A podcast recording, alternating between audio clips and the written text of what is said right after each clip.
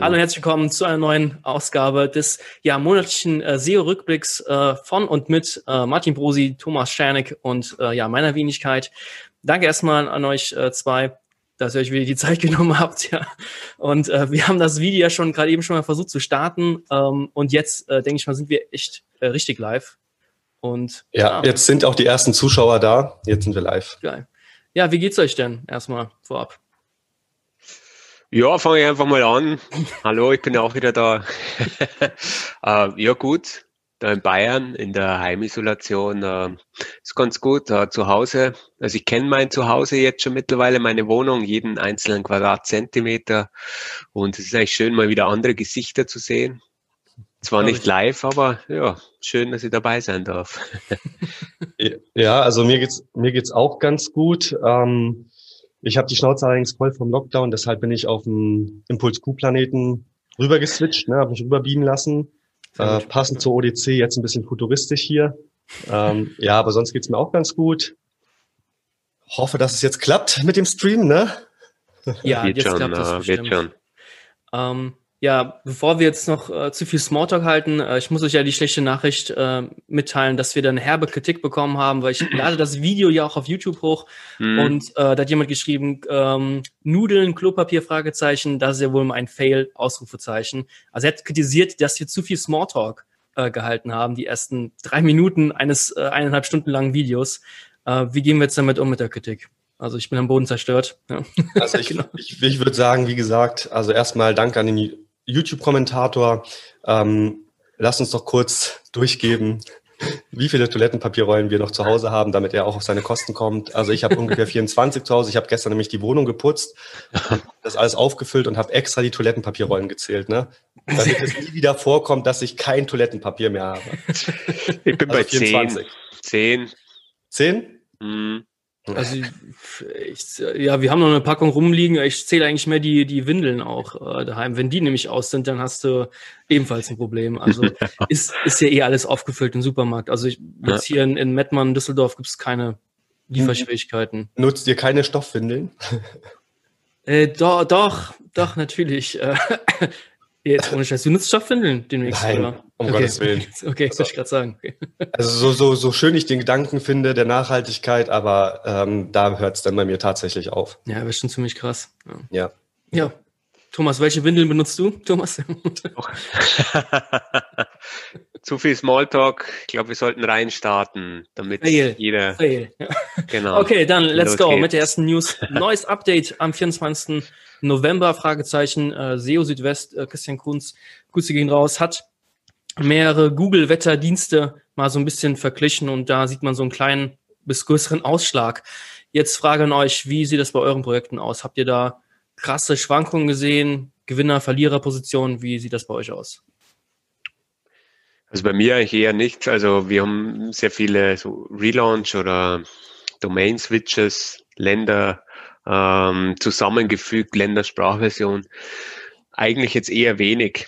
Ist natürlich auch so, zwecks Vergleichbarkeit muss man halt immer schauen. Also welchen Zeitraum nimmt man dann her und vergleicht man. Aber vielleicht, Martin. Ja, danke, hast mir einen guten, guten Übergang geliefert. Also ich habe tatsächlich mal geguckt in meinen Projekten und am 24. glaube ich, wurde es verkündet oder wurde darauf aufmerksam gemacht. Ich habe einen Tag später zum Vortag verglichen und bei unseren Projekten drei exemplarisch habe ich beim ersten Projekt minus fünf Prozent verzeichnet, beim zweiten plus 14 mhm. Prozent und beim letzten minus 34 Prozent. Die Traffic-Zahlen, waren jetzt allerdings nicht so hoch. Das erste Projekt ungefähr 26.000, dann 8.000, dann nochmal 8.000 und dann hat sich das eben immer prozentual verändert. Interessant war aber, dass das überhaupt nicht langfristig angehalten hat. Also diese Sprünge, die wir jetzt verzeichnet haben, ob sie darauf zurückzuführen sind, steht mal auch mal auf einem anderen Blatt, sind ja. am nächsten Tag auch wieder in den Ursprung zurückgegangen. Ja, also mhm ich kann weder von einem richtigen Profit noch von einer Abstrafung sprechen. Was ich aber in dem Sinne oder in dem Kontext sehr spannend fand, war nochmal ein Artikel von T3N. Die haben nämlich gesagt, dass äh, Google jetzt auch mehr und mehr versucht, den Kontext zu erfassen. Und da, wie macht es das? Das ist ja eine sehr, sehr schwierige Frage, indem es sich einfach die Suchanfragen merkt und diese Suchanfragen eben auswertet. Also sprich, wenn du jetzt eben nach über zwei Wochen lang Golf suchst, ja, weil du ein neues Auto kaufen willst, merkt sich Google diese Suchanfragen und wird dir einfach nicht anfangen, eben den Golf von Mexiko oder das Spiel Golf äh, zu zeigen, ja, Ergebnisse mhm. zu zeigen. Und das finde ich eigentlich recht smart, ja, dass sich das Google merkt. Und T3N hat ja auch ein passendes Weihnachtsbeispiel. Also sprich, wenn ich jetzt zwei Suchanfragen tätige, einmal der Polar Express, also ein Weihnachtsfilm, einmal The Christmas Story, ebenfalls ein Weihnachtsfilm, dann wird es mir eben im dritten äh, bei der dritten Anfrage eben irgendwie auch versuchen, Weihnachtsfilme vorzuschlagen. Mhm. Ja? Mhm. Und das ähm, korreliert oder matcht so ein bisschen mit dem Wert-Update, wo Google ja generell versucht, den, den, Sinn zu verstehen hinter der Suchanfrage. Und ich glaube, das rührt da so ein bisschen her, weil Thomas, du hast es in der ersten Version ja schon gesagt, dass John Müller ähm, ja eigentlich auch gesagt hat, dass es dieses Jahr oder dass er dieses Jahr nicht befürchtet, dass ein Update kommt, einfach weil man, ich glaube, Corona-bedingt jetzt nicht zu sehr ja, die Leute stressen. Ah, eben.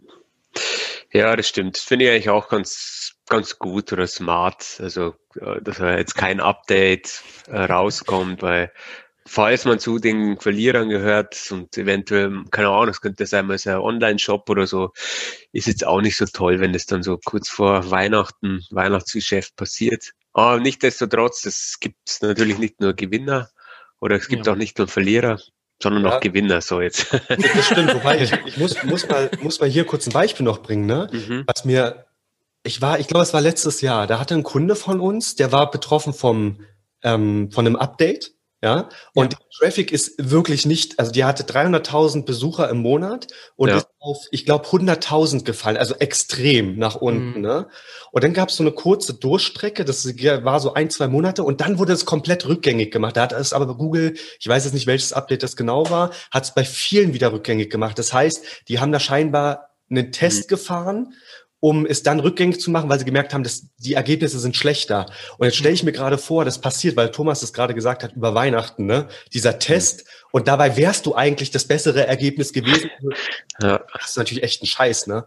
Ja, ja, das ist echt mies. Also das finde ich, was Thomas gerade sagt, eigentlich ganz, ganz einleuchtend. Vielleicht wollen sie einfach den Leuten jetzt auch nicht das Weihnachtsgeschäft verhageln und dafür eben verantwortlich sein, wenn sie es wieder rückgängig machen müssten. Eben, ja. Wer hätte ja. das das erste Mal, dass Google auf seine Rücksicht auf seine Webmaster nimmt. Das wäre irgendwie fast das erste Mal. Also die sind sonst sehr, sehr skrupellos und gnadenlos. Aber gut, ja. wir nehmen es jetzt mal so hin. Ich würde sagen, wir gehen zum nächsten Thema und äh, da hatten wir gerade eben schon ein Übersetzungsproblem. Äh, und zwar ähm, hat Brighton SEO, diese äh, Konferenz in, in, UK, die haben eine Frage auf Twitter gestellt. Das werde ich mal so, äh, ja, äh, vorlesen. What is something that isn't a ranking factor but feels like it should be? Ähm, also was ist etwas, das kein Ranking-Faktor ist, sich aber so anfühlt, dass es einer sein sollte? Ich glaube, wir hatten gerade eben halt ein bisschen Verständigungsprobleme, wir drei, äh, weil, alle, weil wir alle drei was anderes unterverstanden haben. Ähm. Ich glaube, Fabian, du hast das Richtige verstanden. Mein Englisch, oh, ich habe es, glaube ich, ja. leicht falsch übersetzt. Ne? Haut, haut mal raus. Also was, was ist denn für euch so ein Rank, also was ist für euch oder wo wir wissen, dass es kein Ranking-Faktor ist, sollte aber ein Ranking-Faktor sein. Also jetzt auf Twitter haben sehr viele Social Signals zum Beispiel gesagt. Wer würde das, würde das begrüßen, wenn es ein direkter Ranking-Faktor wäre? Also ich sag mal so, vielleicht erstmal ganz kurz an die Zuschauer erstmal willkommen. Ne? Ihr könnt es gerne auch mal bei euch reinschreiben in die Kommentare. Äh, was wäre ein, ein User Signals, siehst du das, was ich am sagen wollte? Was wäre ein Ranking-Faktor, den ihr begrüßen würdet, der aber offiziell keiner ist? Für mich wären es User Signals, um diese Frage zu beantworten. Äh, Social Signals weiß ich nicht, weil ich finde, gerade Social Signals sind auch extrem manipulierbar. Ne? Mhm. Also, also ich glaube, dann würde man davor eben auch keinen Halt mehr machen. Ne? Also ich denke, muss die ganze Zeit an die Fake-Gewinnspiele denken, wo irgendwas gefaked wird äh, in Gewinnspiel ja. und dann heißt es, kommentiere hier. Das, das würde Überhand nehmen, damit, um nach vorne zu kommen bei Google, dann solche Fake-Gewinnspiele auf Social Media zu posten. Das wäre ja ganz Katastrophe. Ähm, ja, ja, und ich glaube, du könntest dann eben auch gewisse Services ja kaufen, ne? Also ja, eben. Du anfängst Likes zu kaufen oder Comment Engagement zu kaufen, ne? Ja. Ja. Wenn, wenn, wenn dir es wirklich eh scheißegal ist, wenn es dir nur um Google geht, ja gut, dann mache ich halt eine, eine Unternehmenswebsite auf Facebook und fange an, da irgendwas zu kaufen. Da müssen ja keine echten Leute sein.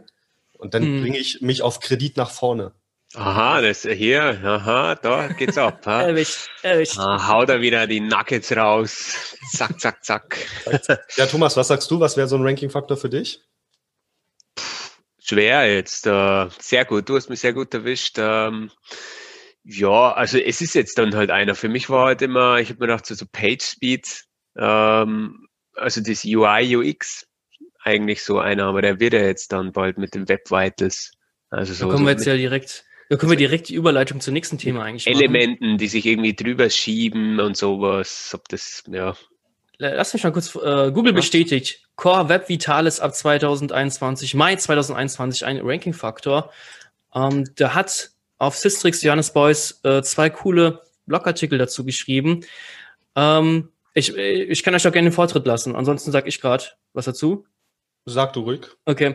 Ähm, also erstmal, was sind die äh, Core Web Vitales? Äh, das sind, äh, ja, damit will Google halt die User Experience einer Seite äh, messbar machen. Also Google konzentriert sich besonders auf Test technisch Perform Performance-Themen, zum einen Largest Contentful Paint, also äh, wie viel Zeit vergeht, bis der Hauptcontent einer Webseite sichtbar ist. Äh, First Input Delay, wie schnell kann der Nutzer auf einer Seite interagieren und Cumulative Layout, Layout Shift, Shift.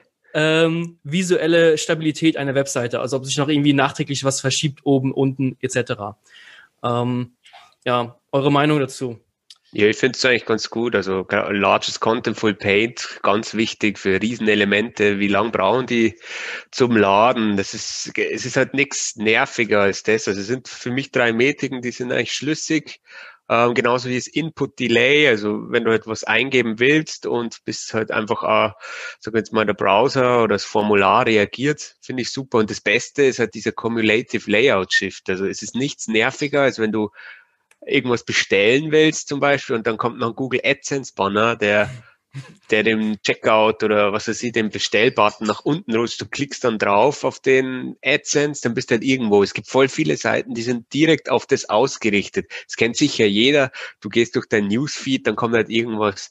Ähm, dieser Mann lebte 30 Jahre im Wald. Was dann passiert, ist unglaublich. Und dann wirst du auf der Seite geleitet, wo, wo du auf zehn äh, Unterseiten paginiert immer weiterklicken musst. Die Weiter-Buttons sind so angeordnet, drüber AdSense, links, rechts und damit du halt irgendwann mal draufklickst.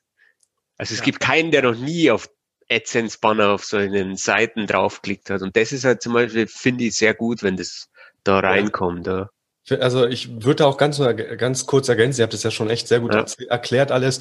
Also äh, die Erfahrung auf jeden Fall habe ich auch gemacht. Ich bin oft öfters in einem Forum und immer wird dieses ähm, das Banner, das AdSense-Banner nachgeladen ne, oder ja. asynchron. Und das, ich will immer klicken und dadurch verschiebt sich das dann immer kurz nach unten. Ich klicke immer auf das, auf den falschen äh, Forum-Tweet, ne? Ja. Und das nervt mich, also es passiert mir sehr, sehr oft. Also von daher finde ich es gut, wenn das eine Metrik ist, ob derjenige, das stelle ich mich auch in Frage, ob derjenige begreift, dass das ein Ranking-Faktor ist, ob er schon so weit in der Materie ist, dass er das mhm. ändern muss, weil es ein, äh, ein Faktor wird, um die äh, Web Vitals zu messen, äh, Vitals zu messen, das halte ich oder stelle ich auch in Frage, ja. Also ja. ob das schon angekommen ist, ja. Vielleicht noch ein, zwei Ergänzungen und zwar, äh, ich habe es mir hier extra nochmal kurz rausgeschrieben, also Largest Contentful Paint, also wie lange dauert eben, bis der Hauptteil geladen wird, das hat Fabian ja gesagt, das gut ist weniger als 2,5 Sekunden. Ja. Mhm. Ähm, First Input Delay weniger als 0,1 Sekunden, also wann kann ich interagieren, wann reagiert der Browser drauf und das CLS auch weniger als 0,1 Sekunden. Also das so als Richtwerte, ne? das ist mhm. dann gut. Ja, ja. ja. Also äh, ich, muss, ich muss ehrlich sein, ich habe jetzt so ein paar Seiten mal gecheckt, ähm, also mhm. querbeet äh, mit äh, Google PageSpeed Insights, die zeigen ja auch direkt an, ob da, ähm, ob der diesen Core, Core Web Vitalis äh, Test bestanden hat. Und ganz viele Seiten haben den nicht bestanden. Und das ist wieder so, so auferlegte Hausaufgaben und die wenigsten werden sich darum kümmern. Also ich kenne echt, also Webmaster, es gibt so viele Webseiten draußen, ich kenne echt viele Webmaster, die technisch relativ schwach sind unterwegs, das ist jetzt keine Kritik. Aber ich glaube, viele werden das nicht schaffen, das zu optimieren. Und ich glaube, dass es kein großer Ranking-Faktor sein wird. Das wird vielleicht für besonders hart umkämpfte Keywords wichtig werden. Und klar, dass Thomas angesprochen hat, dieser, dieser billige Trick, das könnte vielleicht bisschen härter bestraft werden, aber ich glaube nicht, dass das jetzt, dass wir alle ausrasten müssen und jetzt monatelang nur noch das eine, diese drei Metriken optimieren mhm. müssen. Man muss auch schauen, was ähm, es gibt ja diese ganzen Metriken fließen ja eigentlich in diesen Lighthouse-Score ein. Ja, genau. Ähm, das gibt es jetzt mittlerweile in Version 6 und da ist vielleicht auch nochmal ganz gut zu wissen, äh, wie viel äh, dass man jetzt zum Beispiel schaut, also ich habe es jetzt hier offen, so First, äh, Con First äh, Contentful Paints sind 15% Gewichtung, Largest Contentful Paint mit 25, eigentlich eins der größten und hm. Cumulative Layout Shift mit 5%. Also oh. es gibt dann noch äh, Time to Interactive, ähm, Speed Index noch mhm. und Total Blocking Time. Ja, das sind halt, ähm, muss halt schauen. Also ihr bei uns mit den Entwicklern schon mal geredet und wenn halt so ein CLS-Fehler kommt und das mhm. sind nur, der ist eventuell nur mit Warnings so, das wird schauen. Ähm, man muss halt natürlich schon schauen, die Seite muss danach auch noch bedienbar sein. Ja. Also wenn man jetzt sagt, okay, man ist jetzt 100 Prozent, aber man muss da halt zum Beispiel irgendwas, eine Animation oder irgendwas, was sich der Designer sich ausgedacht hat, weglassen. SEO ist auch immer ein Kompromiss. Ja, aber was ich, auch, gesagt. was ich auch spannend fand, ich weiß nicht, ob ich es äh, richtig interpretiert habe, aber aus dem Artikel, äh, Fabian, den du da geteilt hast, da stand, glaube ich, auch drin, dass Google durchaus diese Metriken oder dieses Ergebnis dieser Metrik oder dieser Metriken in den SERPs darstellen möchte, ne? Habe ich das ähm, falsch gelesen? Also mir war so, als ob Google sogar überlegt, das überlegt, das in den SERPs irgendwie irgendwie mhm. kenntlich zu machen, dass es eben ähm, diese äh, Metriken erfüllt, dass wenn mhm. ich da also raufgehe, ich relativ schnell diesen Hauptteil lese, sofort interagieren kann und und und. Und das würde ich eigentlich auch irgendwie eine smarte Idee finden. Ne? Ja, sie wollen das glaube ich hervorheben wahrscheinlich. Ja, hervorheben, ja genau. Es gab ja gleich auch schon mal was zu diesen, ähm, dass sie davor irgendwie so einen roten Blitz mit Slow oder sowas gab es ja auch schon mal so Screenshots, dass sie es getestet haben, dass in den SERPs mhm, ja. langsame Webseiten gekennzeichnet werden. Eventuell kommt es da auch, ja. Weil du musst halt auch, klar, einerseits ist blöd für Leute, die einmal ihre Seite aufgesetzt haben, der Laden von nebenan. Ja. Ähm, aber wie wird er sonst aufmerksam drauf? Mhm. die ganze Welt aufmerksam drauf, ja. ja. Wird sich zeigen. Also die planen viel, was sie dann umsetzen, äh, mhm. wird sich zeigen ja, ab Mai 2021 geht's rund, eventuell. Ähm, ich würde sagen, wir gehen mal zum mhm. nächsten ähm, Artikel.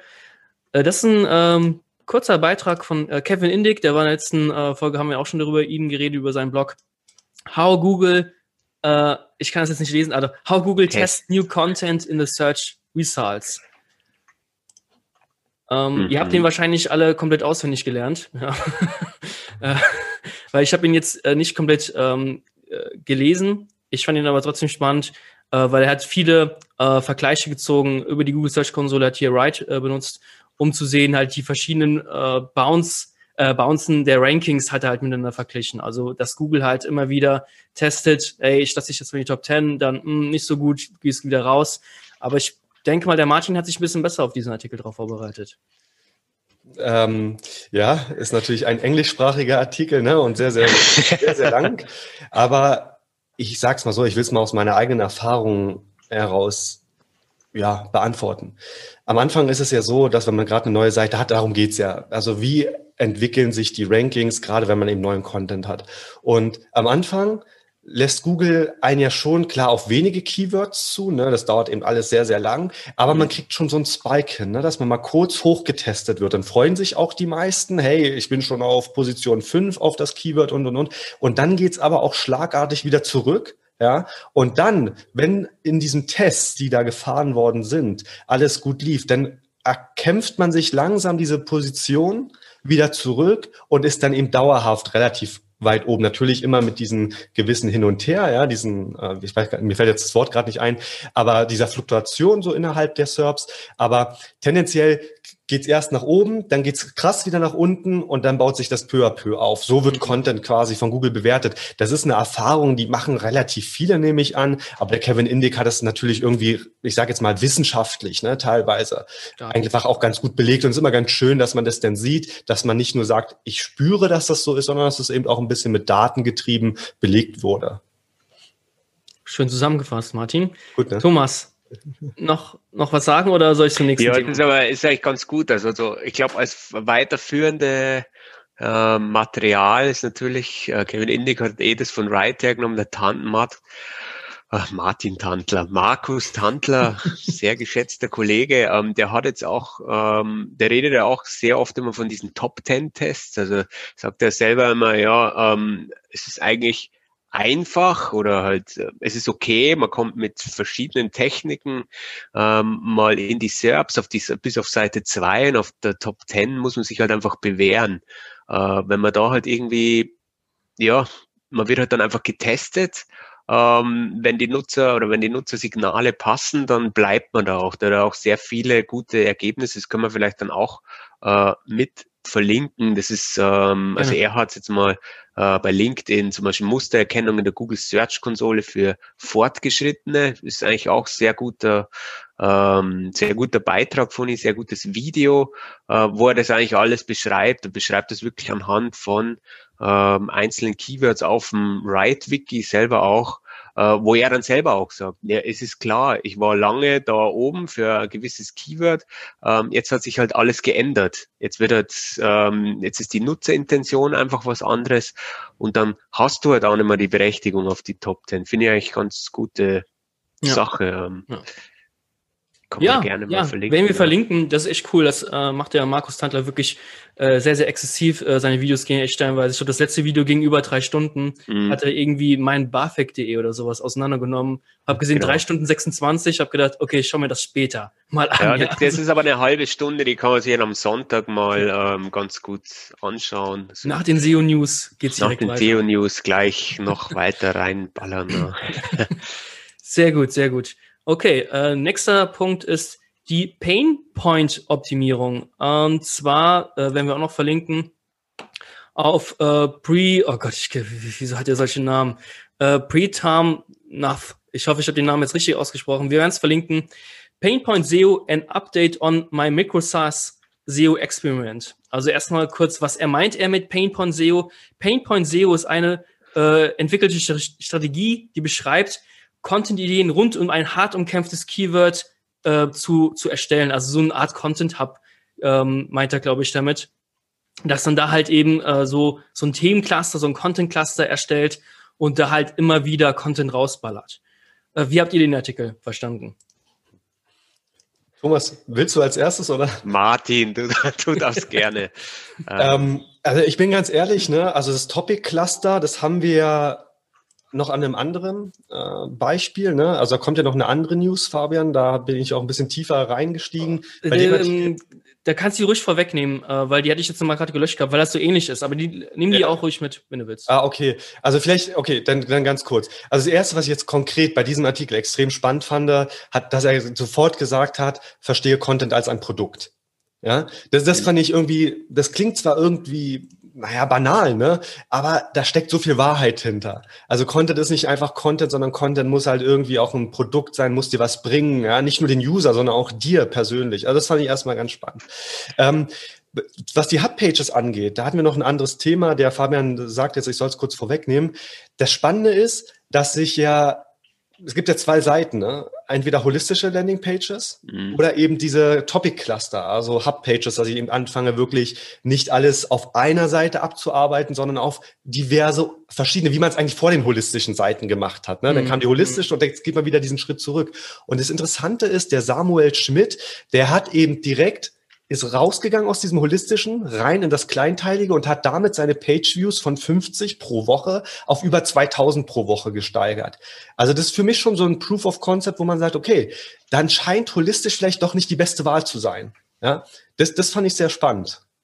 Es ist stimmt, dieser, ah, das ist der, den verlinkt man auch, diese Case Study, wo er eigentlich alles schon gehabt hat und nur, ich glaube, er hat nur die Hub-Page leicht ähm, verändert und leicht ähm, einfach äh, nur halt einen kurzen, äh, kurzen Überblickstext geschrieben und alles sonst in kleine Happen geteilt. Ja. Mhm. Das ist echt krasses Experiment. Ja.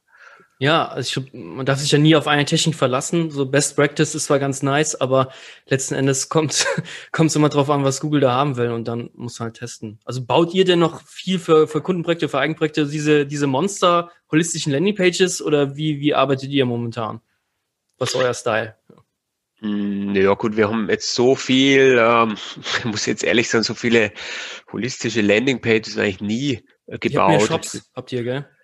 Ja, es ist natürlich auch bei der holistischen Landingpage, es ist schon so, es ist der Aufwand ziemlich ähm, groß. Du kannst mhm. natürlich mit äh, mit so kleinen Content-Happen, das kannst du schnell mal runterschreiben. Da hast du auch schnell mal den Kunden dabei und der Kunde gibt dir auch mal schnell mal das Okay für einen Text, der vielleicht keine Ahnung, ich will jetzt, jetzt nicht rumreiten auf irgendeine Grenze, aber der vielleicht 500 Wörter hat, als dass du sagst, du hast ein komplettes Layout-Design. Wir mhm. machen das halt einfach meistens so, dass man, dass man, wenn man es für einen großen, große Konzerne macht, dass auch kleine Happen passen. Die passen eigentlich für uns ganz gut. Ähm, dass man also, jetzt weg eher nicht so holistisch ist, weil man, man sieht ja auch bei Google selber, die gehen auch her, ähm, Chrome-Browser, dass er teilweise mit Sprungmarken schon arbeitet und dir das dann alles schon gelb ähm, vorauswählt, weil es hat dieses ganze Durchscrollen, bis man wirklich da ist, ist halt, ja, ja das stimmt. Wollen das stimmt. was finden. Ja, also ich bin bei holistischen Seiten tatsächlich auch echt im Zwiespalt. Wir hatten das Thema, glaube ich, schon sehr, sehr oft, Fabian. Ich glaube, ja. also in anderen ähm, Streams oder Live-Videos. Ja. Ich auf der einen Seite, weil der Thomas sagt es gerade, das ist sehr aufwendig und irgendwie ist für mich innerlich immer was aufwendig ist, ist gut. Weil ich immer sage, okay, ich will ja nicht schnell irgendwas erreichen, ich will ja nicht schnell irgendwas produzieren, sondern ich will dass es langfristig nachhaltig ein Evergreen wird. Ne? Und deshalb bin ich schon irgendwie ein großer Fan von holistischen Seiten, muss ich ganz ehrlich sagen. Also ob man es den Kunden verkauft kriegt, ja, da bin ich bei Thomas. Das ist immer eher sehr, sehr schwierig. Also wir erstellen jetzt gerade ähm, drei, drei holistische Seiten für einen Kunden das kostet schon Knete, ne? Und wo, wo ich aber auch selber merke, das ist nicht mehr so, dass ich da eine riesen Marge hätte, ne? So sage, mhm. okay, ich muss so viel organisieren, ich hau da jetzt rauf, rauf, rauf. Nee, es kostet einfach der Texter. Ja, in dem Fall zahlen wir jetzt 20 Cent pro Wort. Dann die Grafiken und, und, und. Da bist du bei 10.000 Wörtern, mal eben schon bei 2.000 Wörter, äh, 2.000 Euro allein für einen Content. Mhm. Ja? Und das ist schon, das musst du erstmal vermitteln können, ja? Ich weiß noch nicht, wie der Kunde darauf reagiert. Können wir es hier live machen, hier in einem Video. Rufen wir ihn mal live an. Rufen wir ihn live an. Nee, also ich bin tatsächlich im Zwiespalt, aber diese äh, Studie oder dieses äh, Best Practice hat mir jetzt einfach gezeigt, okay, vielleicht sollte ich da meine persönliche Herangehensweise auch ein bisschen ändern. Ja, viel testen ist, glaube ich, so der richtige Weg. Ähm, ja. Wir gehen einfach mal zur nächsten News. Und zwar die geliebten Future Snippets. Äh, Nine Rules of Optimization von äh, Search Engine Land. Ähm, ja, schöner Artikel äh, erstmal natürlich Standard, was ist ein Feature Snippet? Äh, ich glaube, die wollen selbst mit diesen Artikeln in die Feature Snippets reinkommen. und ähm, sie haben halt einfach erklärt, was es für neun Schritte gibt. Ähm, also ich kann mal vorwegnehmen, die erste Rugel ist, ähm, äh, die erste Regel ist, ähm, das Heading, also H1-Heading meinen sie, glaube ich, damit, ähm, dass das mit dem Was ist auch anfängt. Also wenn du äh, zu einem äh, Feature Snippet ranken willst, da entsprechend, ähm, wenn das eine Frage ist, da natürlich auch die Frage reinschreiben, ist klar. Ähm, Nochmal vorwegzusehen, dann könnt ihr reden. Äh, wir sind äh, bei Farbentour Future Simple drin mit Suchmaschinenliste. Ja, da würde es jetzt zum Beispiel nicht passen, ähm, da was ist Heading reinzuballern. Das, das passt einfach nicht. Ja. Mhm. Ähm, wir haben ein Future Snippet mit, mit Bullet Points. Also ich habe das vorgestern überprüft, kann sein, dass wir heute Morgen mhm. schon wieder rausgeflogen sind. Ähm, ich finde, das Wichtigste bei Future Snippets äh, möglichst kurz, prägnant in zwei, drei Sätzen die Antwort da schon zu geben, dass das Google sich eben zieht. Mhm. Das ist alles, was ich dazu sagen kann. Thomas, Martin. Ja, ja. Featured, das ist also das Einfachste ist, also, keine Ahnung, wie ich es halt immer mache, das ist Reverse Engineering. Du schaust einfach an, was schon da ist mhm. oder wieso. Ähm, also gut ist natürlich, wenn es schon eins gibt, dass du das einfach reverse engineerst. Aber das ist ja. eh gut auch in dem Artikel, dass man einfach sagt, okay, du, ähm, dass man Definitionswörter nimmt, also das und das ist ein oder bei so und so nennt man wenn, ähm, dass man das benutzt, dass man natürlich auch das Featured Snippet Format nutzt, also so wie du die Liste, also wenn wenn du, äh, wenn ihr jetzt eine Liste mit Tools habt, die in, als Featured Snippet ausgespielt hat, nutzt mir nichts, wenn ich jetzt sage, hey, ich habe jetzt hier einfach nur Text, Bild. Ja, das ist halt dann, äh, da muss ich halt einfach darauf anpassen und so ist es halt. Ich finde Reverse Engineering in dem Bereich sehr wichtig, dass man sich das anschaut. Ja, an dieser Stelle erstmal ganz kurz nochmal Hallo Christopher, der fragt mich schon, warum wir heute nicht mit den User interagieren. Hier hat er mir gerade geschrieben.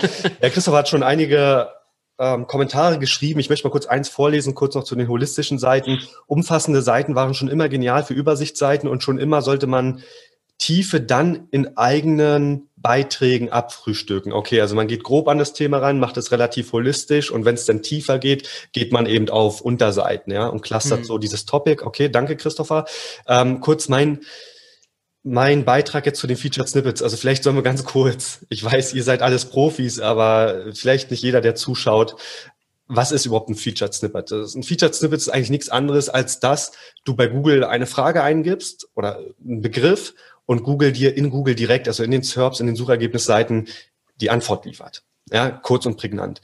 Und in diesem Artikel wurden eben neun Tipps genannt. Ähm, ihr habt jetzt schon einige genannt. Ich will sie jetzt ganz kurz, ich mache es nur ganz kurz, mal kurz diese Tipps nochmal mit euch besprechen. Also äh, das erste hat Fabian schon gesagt, das Keyword. Auf jeden Fall, also was ist und dann das Keyword in der Überschrift, also wirklich mit was ist, what is, ja, heißt es im Artikel.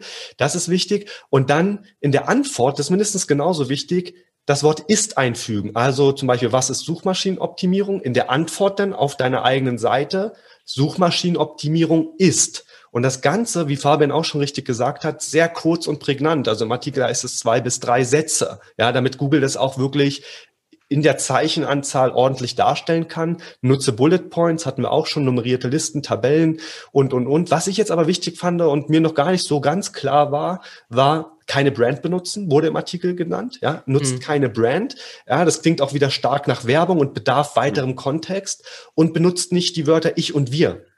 Ja, also nicht in der ersten Person sprechen. Das fand ich eigentlich auch sehr, sehr interessant, weil es dann widerwerblich klinge, klingt. Und wer ist wir? Wer ist ich? Ja, ja. das, das finde ich sehr, sehr spannend. Und das letzte dazu war noch eine, eine Studie von Aharis. Und die will ich ganz kurz anteasern. Ähm, die erste Position bei Google zu diesem Suchbegriff hat eine 30,9% Chance, auch das Featured Snippet zu erhalten. Fand ich recht spannend. Ist irgendwie auch logisch, dass es die höchste Chance hat. Aber mal in Zahlen 30,9% Position 2 23,5% und Position 3 dann 15,9% Also ihr habt auch noch mit der Position 3 die Möglichkeit, ins Featured Snippet zu rutschen. Klar.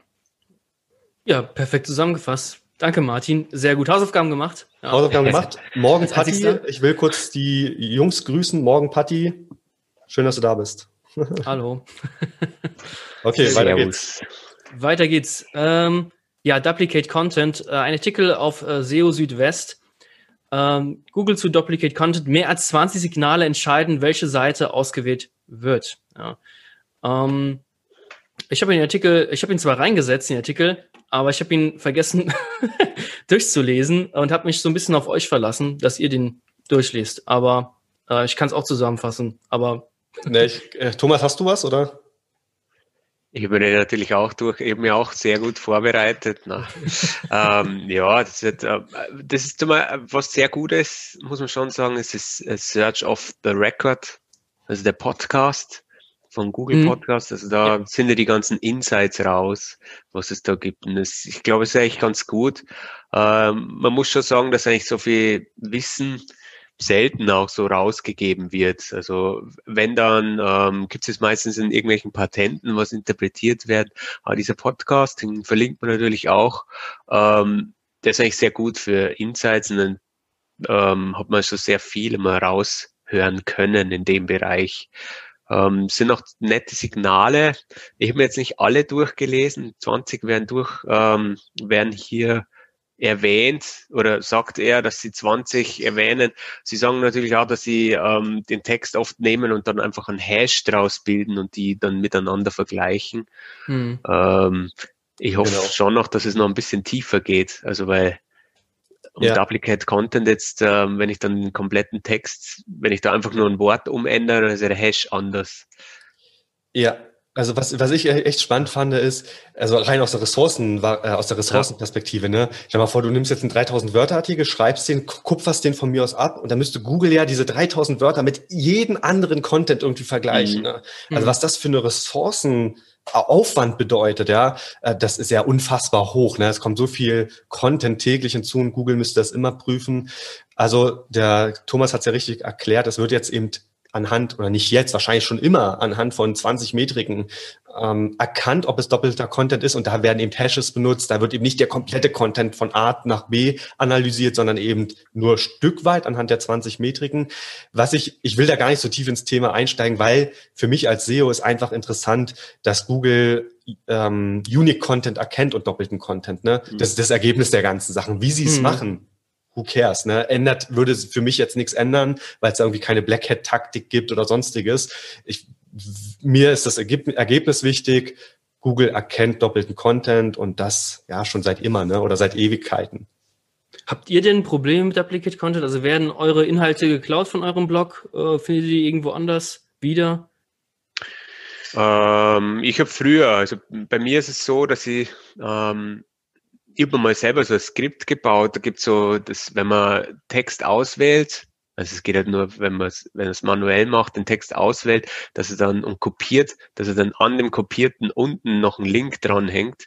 Ähm, und so habe ich teilweise schon, also einerseits so gemacht ähm, oder teilweise mitten im Text hat noch irgendwie was markiert und dass ich nach dem dann einfach suche und dann mal schaue. Also es kann sein, dass dann irgendwie kryptisches mhm. Wort noch da ist, dann nach dem suche und dann schreibe ich den an. Also es gibt hin und wieder schon Sachen, die einfach kopiert werden. Machst du die Leute denn ab oder wie, wie schreibst du die? Na, ich schreibe, also jeder hat eine zweite Chance verdient, finde ich. Klar, es ist blöd, aber ähm, ja, gut ich muss sagen, ich habe auch schon mal ein, zweimal ein Bild verwendet, was ich vielleicht nicht verwenden habe dürfen.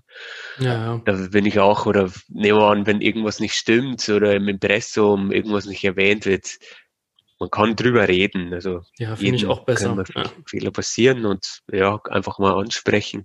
Ist bei euch so, dass viel kopiert wird? Aber es gibt, also, ja. Also sorry, Martin. Ja, ganz kurz. Also ich, ich kenne das zum Beispiel von einem Kollegen, da wurde wirklich ja. auch die Website echt kopiert. Von mir wurde im Übrigen okay. auch schon mal die alte SEO-Agentur von mir, die Inhalte, die ich da hatte, die habe ich offline genommen, ne? weil wir das neu gemacht haben. Und da hat eine andere SEO-Agentur komplett die Inhalte übernommen.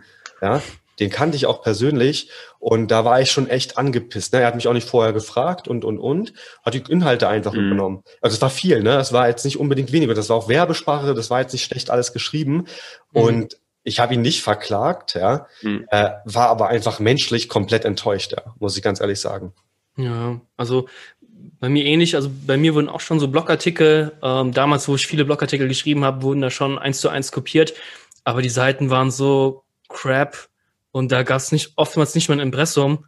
Und äh, habe ich gedacht, ja, die, die tun mir eh nicht weh und es ist mir auch nichts passiert. Also ich äh, nehme mal Martin Hahn so ein bisschen als Beispiel. Das ist so der Webdesign-Gott hier in äh, Deutschland nach meiner Meinung. Der hat auch für den Galileo-Verlag diese mhm. Webdesign-Bibel geschrieben, über 1000 Seiten und dem seine Inhalte werden permanent geklaut. Das ist so krass, auch von richtig großen Webdesign-Agenturen. Mhm. Und dann schreibt die immer an, voll die pissige E-Mail und die schreiben alle, oh ja, sorry, sorry, unser Texter hat äh, was kopiert, das wussten wir gar nicht, tut uns leid. Mhm.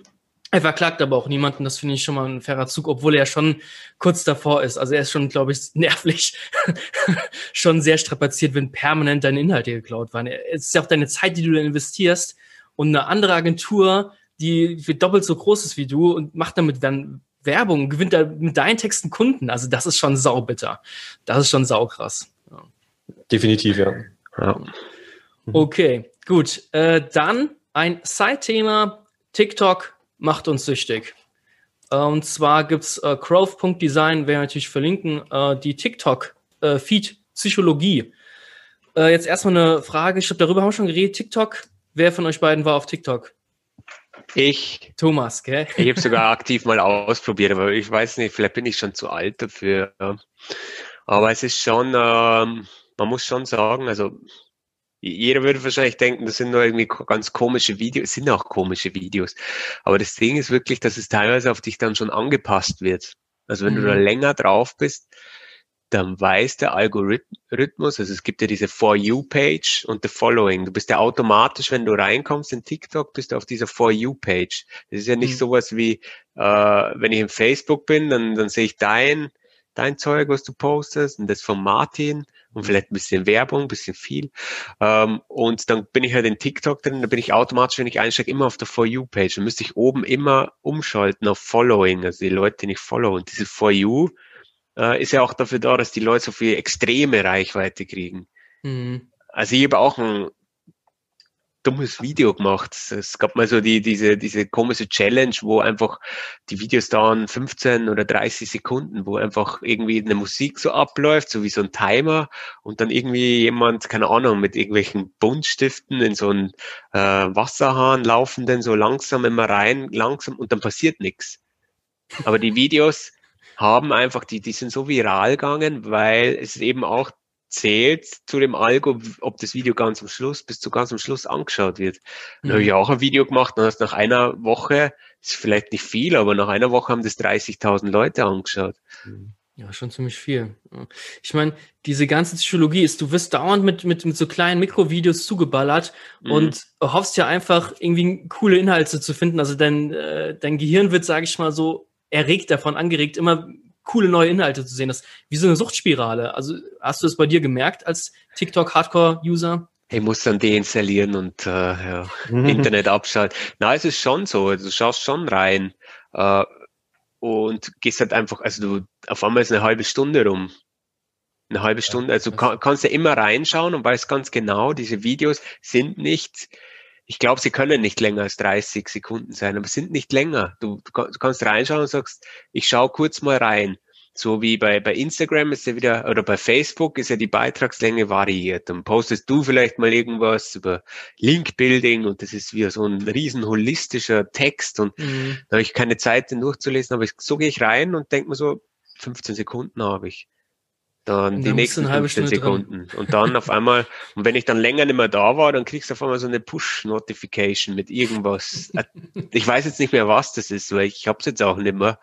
Äh, das, das, das, also wo du dann immer reinschaust. Am Anfang habe ich gedacht, mir schreibt dann immer jemand. Dann steht immer also. Hi there, irgendwas. Und dann gehe ich drauf und dann bist du wieder drin in dem Sog. Ja. Jemals clever. Martin, deine Erfahrung mit TikTok? Also ich, ist ja eine interessante Story. Ich war auch bei TikTok, habe auch mehrere Videos hochgeladen, aber nur aus einem Grund, weil meine Nichte dort war und ich einfach gucken wollte, was geht da ab, ne? Weil ich finde es immer ganz schwierig. Ich glaube, man sollte immer ein bisschen gucken, was macht die Jugend, ne? Ohne es mhm. jetzt na gut, bei mir war es dann schon unangenehm, weil ich dann echt dämliche Videos gemacht habe und sie dann auch verlinkt habe und, und, und, um einfach zu zeigen, hey, was du kannst, kann ich auch. Also wenn du dich da zum Affen machst, kann ich das auch machen. Ne? Dass sie, dass sie einfach merkt, okay, Leute gucken das an, ne? so ein bisschen Erziehung. Ja. sie hat mich dafür gehasst, aber mittlerweile ist sie nicht mehr bei TikTok, ich auch nicht. Ähm, ich, ich muss halt sagen, ich finde TikTok an sich, das ist nicht, nicht meins. So, das sage ich ganz ehrlich. Mhm. Ähm, das äh, ist jetzt nicht repräsentativ, Millionen andere sehen das anders. Aber spannend oder ich glaube, es ist so psychisch einfach leicht zu erklären. Ich, ich vergleiche das mal ein bisschen mit Instagram. Ich zum Beispiel bin viel bei Instagram und gucke mir so lustige Sachen an. Also jetzt, ich könnte mir natürlich sämtliche Frauen, die squatten, angucken. Ich könnte mir sämtliche, das, du, du siehst ja, bei Instagram mittlerweile ist es einfach nur noch Sex, also äh, sexy Weiber, ähm, äh, Lifestyle hoch neun, ne? Also immer neues, äh, neuer Urlaub, eine neue Kleidung, ein neues schönes Essen. So. Und das gucke ich mir mittlerweile gar nicht mehr so an. Also Sexy Vibe habe ich mir natürlich noch nie angeguckt, aber ähm, sehr gut, ihr, ihr kennt das nicht auch, ne? So, ähm, nee. ich, ich gucke mir mittlerweile nur noch lustige Sachen an. Und das Spannende ist bei den lustigen Sachen, weil es auch irgendwie meinen Humor trifft, ne? Und da merke ich manchmal, ich gucke mir das an, next, next. Ich, ich scroll wirklich, also ich gucke mir das also teilweise eine halbe Stunde lang an. Ja. Mhm. Und ich glaube, das liegt daran, weil der Körper oder der, der, der, der Geist, der der schüttet irgendwas aus, wenn er was Lustiges sieht und möchte danach gleich das nächste Lustige sehen. Ja, die ganzen ja? Glücksendorphine. Ja, genau, so Glücksendorphine und, und, und. Und dann passiert es eben, dass du bis zum Ende von diesem Instagram-Feed kommst und dann erstmal neu laden musst, ne? weil du einfach alles, was vorgeladen wurde, schon mhm. angeguckt hast, ja. Und ich glaube, dasselbe ist halt irgendwie ein bisschen bei Tuk, bei Tik, bei Tok Tik, bei TikTok so, ja. bei TikTok ist es halt ähnlich. Ich glaube, das spricht irgendwas im Körper an oder im Gehirn ja. Und sorgt dafür, dass man immer weiter scrollt. Und das Schöne ist, dass TikTok halt komplett was anderes ist. Da kannst du dich halt ein bisschen zum Affen machen. Also in Anführungsstrichen. Ne? Es ist ja mittlerweile auch schon sehr gut produziert und sehr überlegt produziert. Mhm. Und du hast auch eine Chance als jemand Neues, da wirklich Reichweite zu erzeugen. Also wie, äh, wie Thomas, der da 30.000 Views hat, äh, das war bei mir ähnlich. Nicht ganz 30.000, aber du hast halt irgendwie Reichweite erzeugt, wo du denkst, ach du Scheiße. Ja, mhm, das macht, glaube ich, den Reiz aktuell aus. Mhm. Äh, habt ihr schon mal äh, die Google Web Stories ähm, benutzt? Ist ja ein bisschen ähnlich. Auch kurze Videos auf der Webseite rausballern. Habt ihr es mal benutzt? Noch nicht, nein. Okay. Nee, er wird wahrscheinlich momentan noch keine Reichweite kriegen. Aber also der Patti schreibt übrigens gerade, er guckt sich nur die Mädels an. Okay, ja. Das ist, der ist wahrscheinlich ne? noch nicht verheiratet. Ja. Es wird ja auch getriggert. Also man kann, also entweder ist das bei meinem Instagram so, aber wenn du nach irgendwas suchst, nach einem Ort äh, und die beliebtesten und ja, es sind halt fast nur, also die, die fast nur Damen. Ja. Also gute, gute Shots von dem Ort mit, mit einer Dame so im Hintergrund. Die, hm. ja. ja, also das, das macht mich, für mich jetzt Instagram zum Beispiel mittlerweile, ich bin es jetzt ehrlich gesagt auch ein bisschen nicht leid, aber ja, mich, mich triggert das alles irgendwie nicht mehr so, ne? Weil es immer dasselbe ist, ne? Irgendein mhm. Lifestyle-Scheiß und that's it, ne? Ja, ja. ja. Äh, kurz das zum Abschluss zu bringen, das Thema äh, auf Growth.design, äh, gibt es eine coole Case Study, das einfach mal anschauen. Ähm, man, das, zieht, das zieht dich halt runter. Also der Körper kann nicht unendlich viele diese Glückshormone äh, mhm. ausspielen, der braucht auch mehr. Um das Glück Nummer neu, äh, diese Endorphine rauszuspielen, musst du eigentlich immer noch einen draufsetzen und das, das saugt dich aus förmlich und das wird sehr, sehr cool dargestellt in der Case Study, äh, werden wir natürlich entsprechend verlinken. Ja, das kann man echt, also das ist echt ein cooler Artikel, weil ja. äh, weil das designtechnisch gut dargestellt ist. Das ist kein ja, linearer Artikel nach unten, sondern es ist einfach wie als hätte so kleine Animationsvideo, sehr gut dargestellt. Genau, das, das wollte ich nämlich auch gerade noch sagen, äh, Thomas. Danke, dass du es auch noch mal kurz erwähnt hast. Ähm, das ist auch, vielleicht kommen wir noch zu diesem New York Times Artikel, ne? Mhm. Aber der Content ist extrem gut aufbereitet ja. bei dieser Case Study und äh, bei diesem, bei dieser Studie, ja, Case Study. Äh, der ist extrem gut aufbereitet. Und selbst alleine das könnte schon so ein Beispiel mal sein, wie man in 2020, 2021 mal Content aufbereitet. Ne? Mhm. Ja, also klar. es gibt ja auch gute SEO-Studien, ne? aber die werden immer so äh, komplett wissenschaftlich dargestellt, so, so, so, alles linear. Und hier ist es wirklich sehr, sehr gut und anschaulich auch gemacht. Ja, ja weil die Leute wahrscheinlich dann Angst haben. Also es gibt ja auch immer, jetzt mhm. schweifen wir ab, aber weil die, weil es ja immer heißt, ja, testet mehr oder macht's irgendwie mehr. Aber ich denke mal dann auch immer, mh, hm, ja, würde ich ja gern, aber es muss erstens dann so, so ein Text sein mit x ähm, Quellenangaben und x so Testdefinitionen, Testgruppe, ähm, die und die Gruppe, ähm, was kommt dann da raus? Und im Endeffekt gibt's dann unten Kommentare wie, ja, das kannst du ja so nicht sagen, du hast dir das nicht ausgeschlossen, deine Hypothese ist nicht äh, ganz nicht korrekt. Hm. Ja, da freut sich dann auch nicht. Dann share das lieber mit euch nur. ja, ja, stimmt schon. Ja, ja wir, haben, wir haben ja auch mal eine kleine Studie gemacht vor drei Jahren, ja. äh, Backlinks kaufen. Ein tolles Thema. Oh. Ähm, ja, macht ja keiner natürlich, Macht aber es war noch. auch eine anonyme An äh, Umfrage. Äh, bin ich halt in verschiedene Foren reingegangen und ähm, klar, die über SEOs, sage ich mal, die haben das auch dann zerrissen, weil dann zu wenig da mitgemacht haben und das wird dann nur schlecht. Aber man, man lässt sich davon auch zu sehr beeinflussen. Also, ähm, also ich habe viel gutes Feedback dazu bekommen, nur weil zwei, drei Affen das nicht gut finden, das ist halt einfach so. Damit muss man klarkommen. Genau wie wir den einen Hater haben, ja, Grüße gehen raus auf YouTube, äh, damit muss man halt klarkommen. Ja. ja, aber weißt du, also ich meine, ich möchte jetzt echt auch nicht abschweifen, aber ganz ehrlich, Fabian, du hast dir da extrem Mühe gegeben ne, und hast einfach etwas gemacht, was kein anderer gemacht hat. Natürlich gibt es auch andere Studien, aber es gibt mhm. halt einfach nicht viele Studien. So und alleine, wenn ich aus, aus dieser Umfrage heraus schon einen Trend erkenne, ob ganz ehrlich, ob die Daten nun so oder so sind, ja, okay, ich nehme ich ich nehme das ja jetzt auch nicht als Basis für eine nächste Raketenwissenschaft. Das ist für mich ein Trend. ja, wer weiß.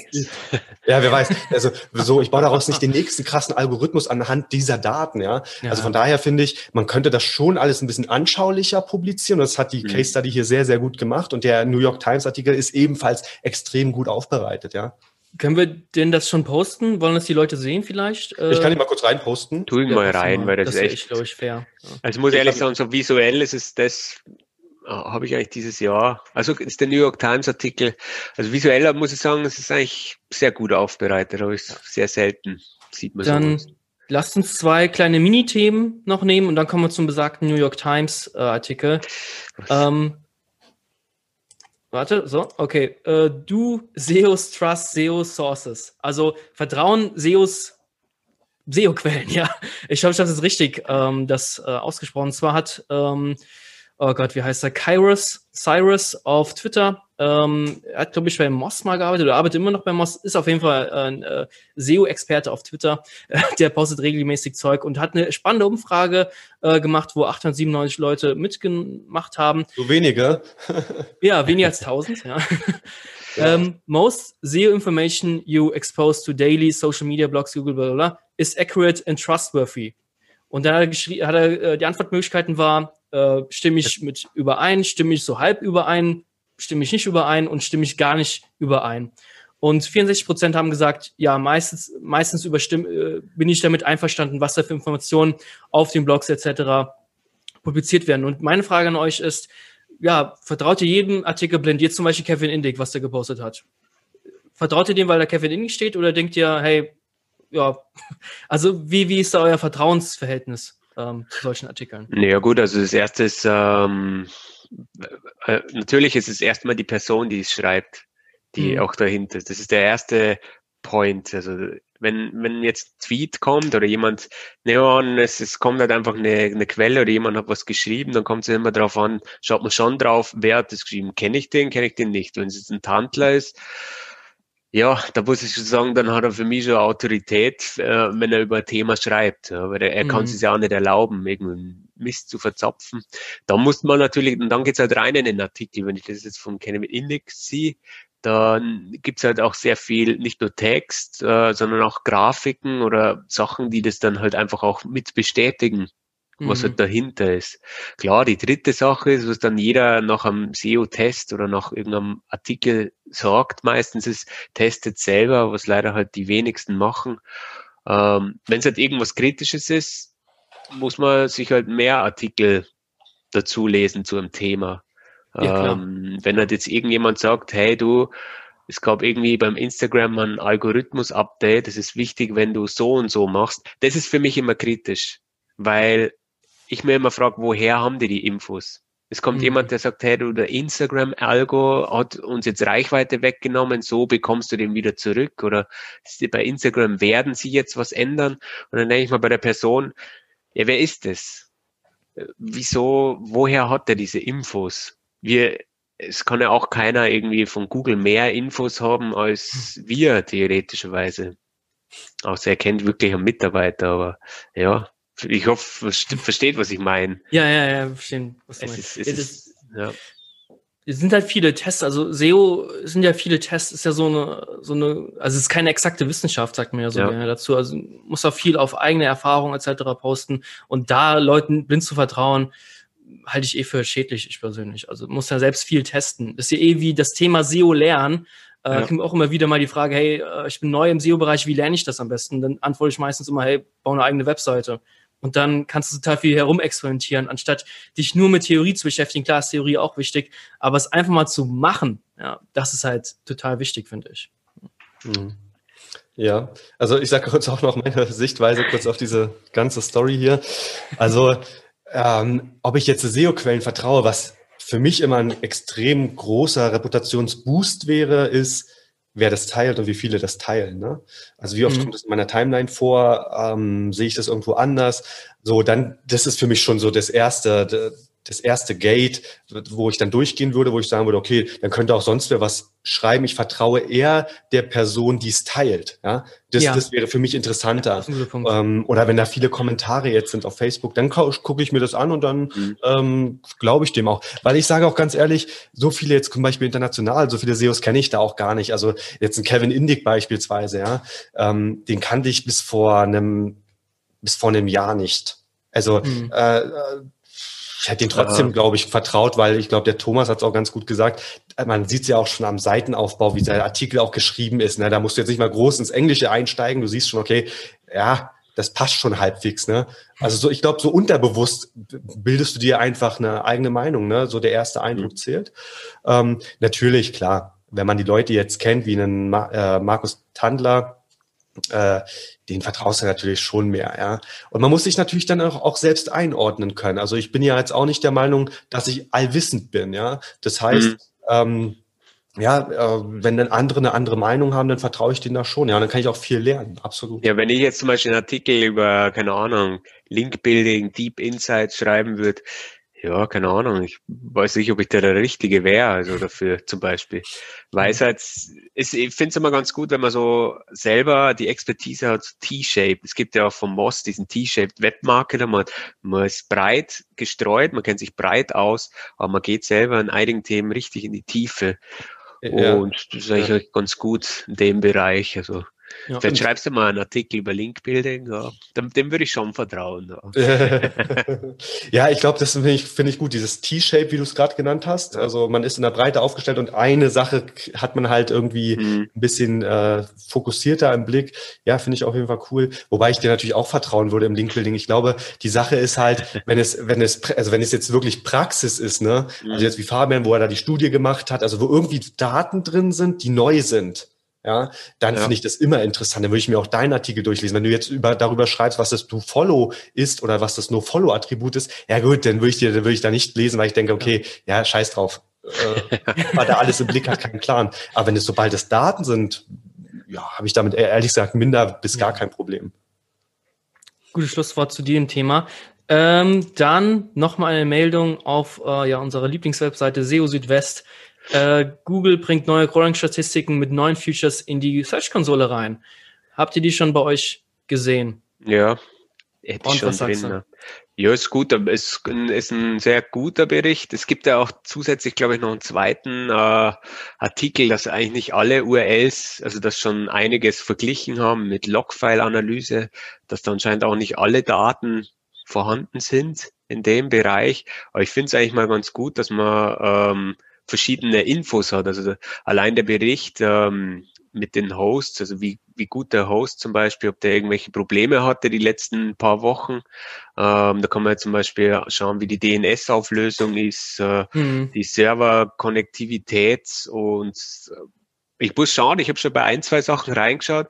Äh, stimmt wirklich. Also es gab schon ähm, Peaks, äh, wenn wir hin und wieder Deployments machen. Und jetzt müssen wir schauen, dass wir die irgendwie mal verlegen ähm, in dem Bereich. Also es gibt da schon äh, immer gute Korrelation in dem Bereich. Finde ich eigentlich auch, auch sehr wichtig, dass man schaut. Es gibt auch diesen Status, der ist jetzt aber, glaube ich, noch, noch, äh, noch unklar. Ähm, es gibt, also man kann einerseits Response Type gibt's eben, also wie ähm, Statuscode 200, 404 auch oder was File Types ist. Das ganze Ding ist natürlich jetzt rauskommen und spielt natürlich noch nicht so äh, überein. Also ich habe schon ein paar URLs gefunden, die ähm, teilweise unter Others drinnen sind per File Type, obwohl es eigentlich JavaScript wäre, äh, müsste man noch schauen. Also es gibt paar Sachen, aber ich sage alles allgemein mal dieser DNS-Report ähm, für die letzten 90 Tage ist eigentlich sehr gut. Und wie oft zum Beispiel einzelne URLs irgendwie abgerufen werden, ist eigentlich ganz gut. Und ob irgendwas, ob Google das selber erkennt, ob irgendwas Neues oder ähm, ob, ob mhm. sich was geändert hat oder nicht, ähm, ist eigentlich auch sehr gut in dem Bereich. Also ich nutze den schon. Er ist ein bisschen versteckt. Also er ist ähm, unter, man muss ey, wirklich reingehen unter Einstellungen und dann Crawling-Statistik. Ist vielleicht ein bisschen schade für den einen oder anderen, der sich jetzt noch nicht aufscannt. Ähm, ja, das so, ist ja, der, sowas. Da können wir, oder wolltest du noch was dazu sagen, Martin? Ansonsten können wir noch ein Thema vorziehen gerade. Ähm, nee, gerne. Also ich glaube, da habt ihr beide sowieso mehr Ahnung als ich. Also ich halt, enthalte mich da der Stimme. Okay. Ähm, äh, du hast ja noch gerade eben geschrieben, noch, äh, jetzt habe ich ganz wohl länger gehabt. Äh, wann kommt das Crest Indexing Tool zurück? Hast du gerade in unsere heilige Liste reingeschrieben? Thomas? Ja, das ist das Nervige. Also, sie haben ähm, das ganze Tool, ist, es ist jetzt oben immer angeführt, ähm, dass das Tool sehr, derzeit deaktiviert ist. Es ist eineinhalb Monate her. Ähm, teilweise haben die Leute ähm, fragen schon danach und Google gibt auch keine Informationen, also groß raus. Sie sagen, ja, es kommt mhm. wahrscheinlich schon wieder. Dann gab es jetzt letztens von John Muller diese Umfrage oder dieses Google Forms, ja. wo man reinschreiben musste, warum nutzt man das? Äh, wieso denn? Man hat doch Sitemap oder der Googlebot crawlt das von alleine ähm, und das sind für mich so komische Anzeigen. Also sie haben es am 14. Oktober abgedreht, jetzt haben wir 30. November. Ähm, also, und ich, es ist, es ist für mich, ich denke mir jetzt auch so, also ich persönlich brauch's, weil es, ähm, ich habe jetzt den Test gemacht, das ist jetzt wahrscheinlich ohne großen Quellen, aber ich habe eine Unterseite angelegt und zum Beispiel in alleine ähm, im Bing ist es zum Beispiel schneller indexiert als jetzt aktuell über ähm, über die Search-Konsole. Also ich habe teilweise diese eine Seite, eine eigene Sitemap gepackt äh, die Seiten hinzugefügt und meine Seite ist immer noch nicht im Index. Ähm, das heißt für mich, diese normalen Methoden funktionieren für mich nicht. Und ich glaube, also ist jetzt nur meine Vermutung, ich habe es jetzt nicht getestet, aber ich glaube, dass Google auch aktuell ein Problem hat, neue Inhalte in den Index zu bekommen. Mhm. Äh, und es dauert einfach aktuell extrem ja. lang. Und das war damals ein Feature, was man gut nutzen konnte. Und das Problem ist auch, wieso sie sich komisch rumtun. Ich glaube, ähm, auch in der Google Webmaster Stunde hat jemand gefragt, wollt ihr uns dieses Feature wieder wegnehmen? Da hat der John Müller gesagt, nein, nicht. Äh, und dann hat er auch so rumgedruckt. Also ich hoffe schon, dass es wieder, wieder kommt. Also es ist ja, sehr also, komisch. Das ist ja dieses Indexierung beantragen auf genau, Deutsch übersetzt ja. in der Google Search Konsole. Und ich habe das äh, auch häufiger genutzt, um schnelle Inhalte reinzukriegen, weil halt, wie du selbst gesagt hast, Google braucht da manchmal Arschlange oder ein einfaches Beispiel. Ich hatte äh, für einen Kunden FAQ-Mark erstellt, hat aber außersehen habe ich den falschen Text eingebaut von einem ja. anderen Kunden. Und dann habe ich das Indexieren beantragt und dann war das FAQ-Markup in einer Stunde da und dann stand ein ganz anderer Text da was nicht, was nicht zum Kunden gepasst hat. Ich so, fuck, ja. Und dann konnte ich das aber super schnell beheben durch das Indexieren ja. beantragen. Also das rettet dir den, den Allerwertesten zur Not. Und, äh, aber ich habe irgendwie das Gefühl, dass es auch nicht mehr kommt. Also, wenn die so eine Umfrage schon starten, ähm, das wird uns genommen, glaube ich, früher oder ja. später. Glaube ich auch. Wir haben es damals immer verwendet, auch fürs Linkbuilding, ne? wenn wir einen Linkbuilding-Artikel online gestellt haben, dass er relativ schnell indexiert wird, ne? damit mhm. sich alles auch auswirkt dann ähm, auf die Rankings. Ähm, aber das ist jetzt zum Beispiel fand ich jetzt spannende, äh, spannende Anwendungsbereiche, ne? Zum Beispiel mit dem FAQ-Snippet ähm, und und und. Also es hat durchaus seine Daseinsberechtigung, ja. Also entweder fängt Google an, das schneller zu indexieren von sich aus. Wenn es das nicht kann, dann sollte mhm. uns äh, Google dieses Tool auch weiterhin zur Verfügung stellen. Ne? Ja. Also mal ja, gucken, was kommt. Ich befürchte aber eher, dass es nicht kommt, weil wenn Google sowas abschaltet, weiß ich nicht, ob das dann userorientiert wieder zurückkommt, ah, keine Ahnung. Ich glaube, da steht irgendwas Höheres hinter, ne? Die werden sich schon was dabei denken. Also Tom, ja, weil es teilweise, es war teilweise hin und wieder auch mit Recapture dahinter, dann waren mhm. mal Limits dahinter. Ähm, ja. Das Spammer irgendwie ausnutzen. Ja, der, es muss, muss der halt schreibt gerade, Share via Twitter hilft bei der Indexierung. Oh, es ist Ach, guter Hinweis. Echt. Also Twitter-Account anlegen und dann die Seite mit dem FAQ-Snippet twittern. Ey, das werde ich jetzt gleich mal ausprobieren. Ich muss weg. Ich muss weg. Ich muss ja, weg. Aber das sind Sehr einfach so, so, so Sachen. Also ich weiß es nicht, entweder ist es jetzt, das ist mir jetzt nur zweimal oder dreimal aufgefallen. Einmal bei einer nicht so hoch frequentierten Seite und einmal bei einer hohen, dass teilweise Bing schneller ist im Indexieren. Also ich habe das, das nur zum Spaß mal ausprobiert einmal und jetzt probiere ich es eigentlich immer wieder aus gleichzeitig. Ähm, dass ich äh, Verschiedenes ausprobiere. Ich, probiere zum Beispiel auch aus, dass ich den Artikel nehme und ähm, einfach auf URL prüfen gehe. Das geht's ja auch, dass man die, die, die aktuellen Daten sich mal abruft von dieser URL, dass man die Live-URL testet und Statuscode geht zurück. Äh, kommt er dann zurück und was für Content drauf ist und FAQ-Markup. Da habe ich auch immer gedacht, eventuell hilft es ja, dass das Google merkt, hey du, da ist jetzt jemand dran, der fragt es ab und ähm, vielleicht merkt er, hey, da ist jetzt ein Unterschied zwischen dem, was ich gespeichert habe, vielleicht schicke ich den Bot mal vorbei. Aber nicht mal das hilft. Das ist nervig. Das ist wirklich was, was nervig ist und einfach ein Statement mal rauszuhauen. Ja, da drückst du immer so rum. Das ist immer ein bisschen schade. Ja. Aber der Twitter, Twitter-Tipp, der ist echt super geil. Jetzt Sehr kommen gut, ja. wir zum Highlight. Der hat eigentlich, das hat eigentlich gar nichts mit SEO zu tun, aber das ist der New York Times Artikel. Ähm, ja, ich will ihn jetzt nicht so vorwegnehmen. Thomas oder Martin, wollt ihr den? Ihr könnt das, glaube ich, besser erklären als ich. Du ja. bist der, der New York Times. Ich kann ja kein Englisch. Ja, ja okay. Ich meine, mein Englisch ist auch nicht so stark, ne? Aber ja, also ich habe mir den Artikel auf jeden Fall angeguckt und ich äh, war erstmal, ich habe es vorhin schon gesagt, erstmal extrem beeindruckt vom Aufbau des Artikels. Mhm. Ja. So, so geht Zeitung, Online-Zeitung in 220, muss ich ganz ehrlich sagen, fand ich sehr, sehr gut gemacht. Ja. Ähm, nicht tausend Werbeflächen hier, hier, da, sondern echt wirklich Content sehr, sehr gut strukturiert. Ja, worum geht's?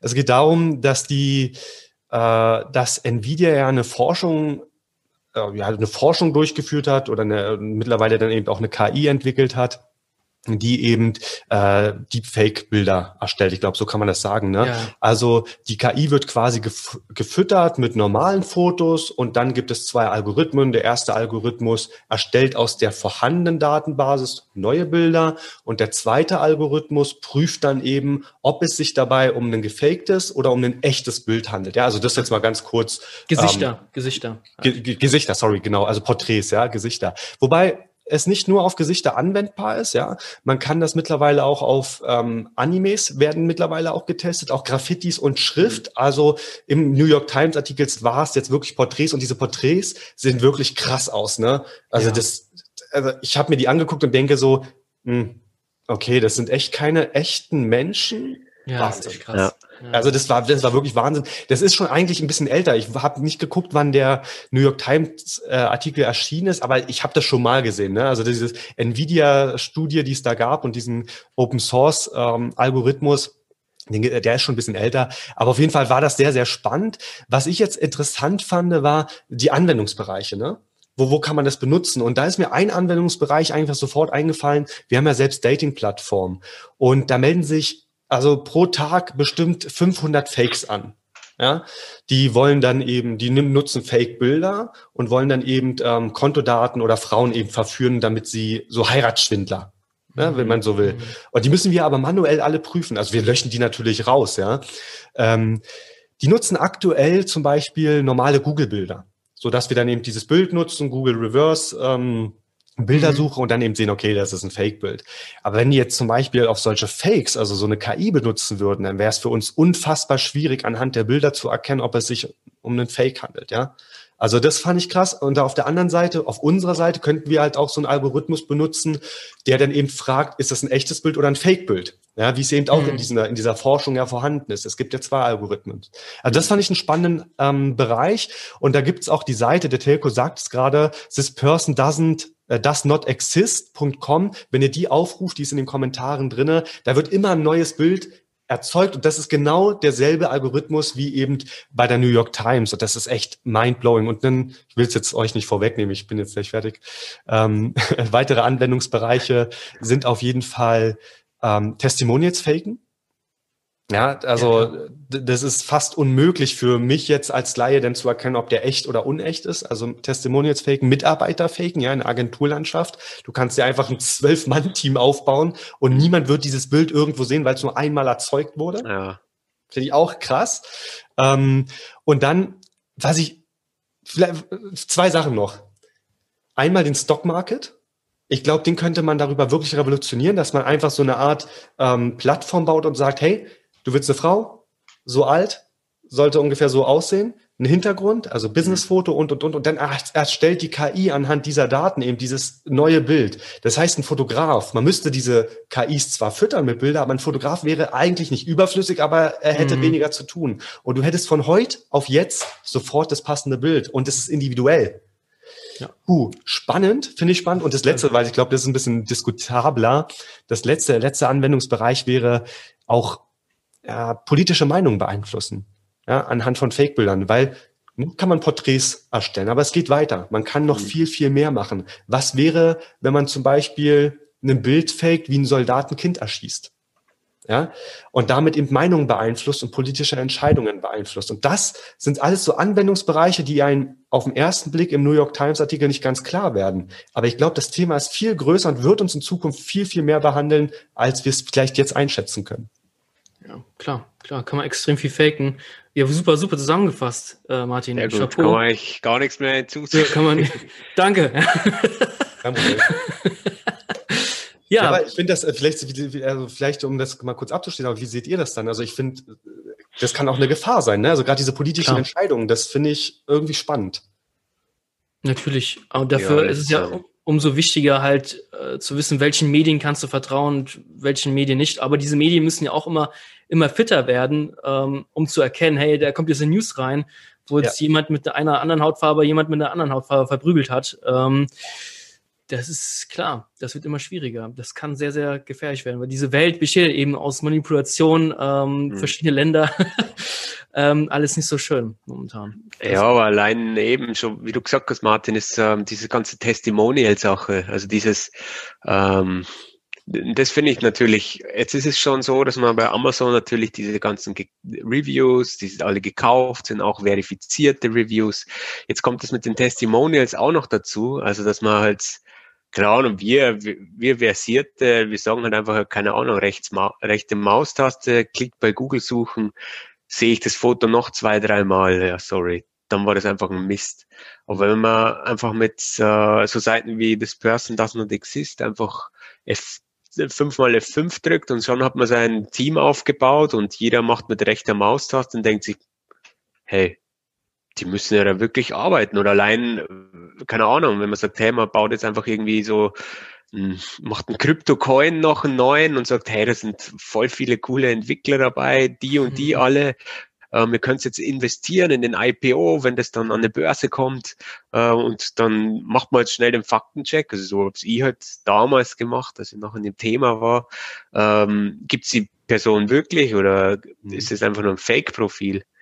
Und dieses Erkennen, also ich hoffe, dass äh, mit dem gleichen Nachdruck, wie man Deepfakes erzeugt, auch eben der Algo, wie man Deepfakes erkennt, ähm, nachgegangen wird. Ja. Mhm. Ja, definitiv finde ich auch mega spannend. Also ich glaube, da heißt es halt wieder, wir brauchen auch wieder Medienkompetenz, ne? Kompetenzen mhm. aufbauen in dem Bereich, um das eben zu erkennen. Ähm, ja, wie gesagt, unsere Agentur ist übrigens von heute auf gestern auf 100 Mann gewachsen. Ne? Alle, ja, alle Mitarbeiter sind direkt auf unserer Impuls Q-Seite. Gerne mal vorbeischauen. Ne? sehr gut, sehr schön, sehr schön. Ja, schöne Handlungsaufforderung zum Ende. Äh, das war's schon mit den News. Gibt es noch Fragen in den Kommentarbereichen? Ja, schreibt gerne mal kurz, falls ihr noch Anmerkungen habt, Fragen habt, gerne kurz in die Kommentare rein. Wir sind noch ein, zwei Minuten online und dann würden wir sagen, genießen wir den Sonntag. Ja, auf jeden Fall. Wir warten noch kurz ein, zwei Minuten und dann geht's. Wann ist denn das nächste Mal geplant? Können wir schon einen Termin vereinbaren? Weihnachten, oder? Ja, 24.12. wäre ziemlich gut. Los. Im, im ähm, Weihnachtsmannkostüm. Ja. Was, wann würdest, äh, boah, 20.12.? Ist ein Sonntag. Thomas? Ja, gerne. Sollen wir das jetzt gleich fixieren? Schneidest du das dann eh richtig zusammen, weil. Okay, ich Video. glaube, jetzt erstmal hier sind keine weiteren Fragen. Also wir halten mal fest, den 20.12., wenn sich da was ändert, werdet ihr es eh sehen. Genau. Ja, aber normal müsste schon passen. Ne? Okay, super. Dann sagen wir mal auf Wiedersehen. Danke fürs Zuschauen. Bis zum 20.12. War sehr schön, ja. Macht es gut. Danke euch. Bis, ciao.